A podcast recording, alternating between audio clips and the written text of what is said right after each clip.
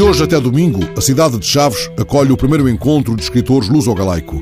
É a chamada Ponte Escrita. Duas dezenas de escritores de Portugal e da Galiza vão cruzar nestes dias, sem pressas, a Ponte de Trajano, deambulando pela cidade, e vão falar dos seus livros às escolas e vão dizer poesia onde calhar, como se desfiassem um horror de coisas, matando a sede na adega Faustino ou degustando iguarias na esplanada do celeiro.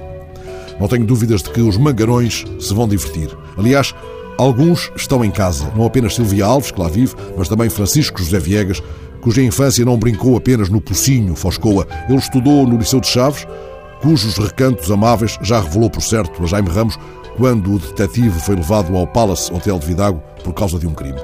Gostava, aliás, de os seguir ao Nuno Camarneiro, ao Paulo Moreiras, à Cristina Carvalho e aos outros, como uma sombra pelas ruas de Chaves, numa deriva formidável, quando lhes for lançado o desafio a que sigam, cada qual, um dado percurso, e depois, com absoluta liberdade criativa, produzam a muitas mãos o primeiro roteiro literário flaviense.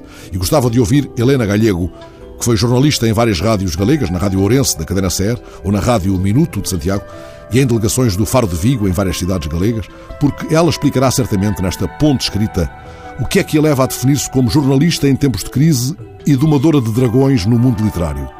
É uma biografia de letras e sonhos, como ela descreve. Mas, acima de tudo, eu quereria poder escutar Anton Cortiças Amado, o galego que transpôs para a sua terra os limericks popularizados por Edward Lear no Reino Unido no século XIX. Ele chama-lhes poemas do humor absurdo, cinco versos amarrados por uma rima ardilosa e que na formulação inicial, lá na cidade irlandesa de Limerick, sempre incluíam o nome de uma terra ou de um lugar. Anton Cortiças, escritor de Ferrol, que vai estar estes dias em Chaves, já editou pelo menos um conjunto de limericks e já levou muitas vezes os limericks à rádio. Tem uma obra notável e já longa, recebeu em 92 o prémio Merlin e esse foi o ano em que publicou O Lápis de Rosalia. O lápis de Rosalia é um lápis sem coleira, a professora autoritária dita frases de uma pompa oca e ele vai pela folha de papel como os gatos vão pelos telhados, sou eu a imaginar, fixando uma escrita poética que ninguém poderá amestrar. Que alguém possa, pois, apanhar ao galego de Ferrol a mão para os limeriques e o empanturre de pastéis de chaves, enquanto ele retoma o fio dos contos de vento e de nunca acabar.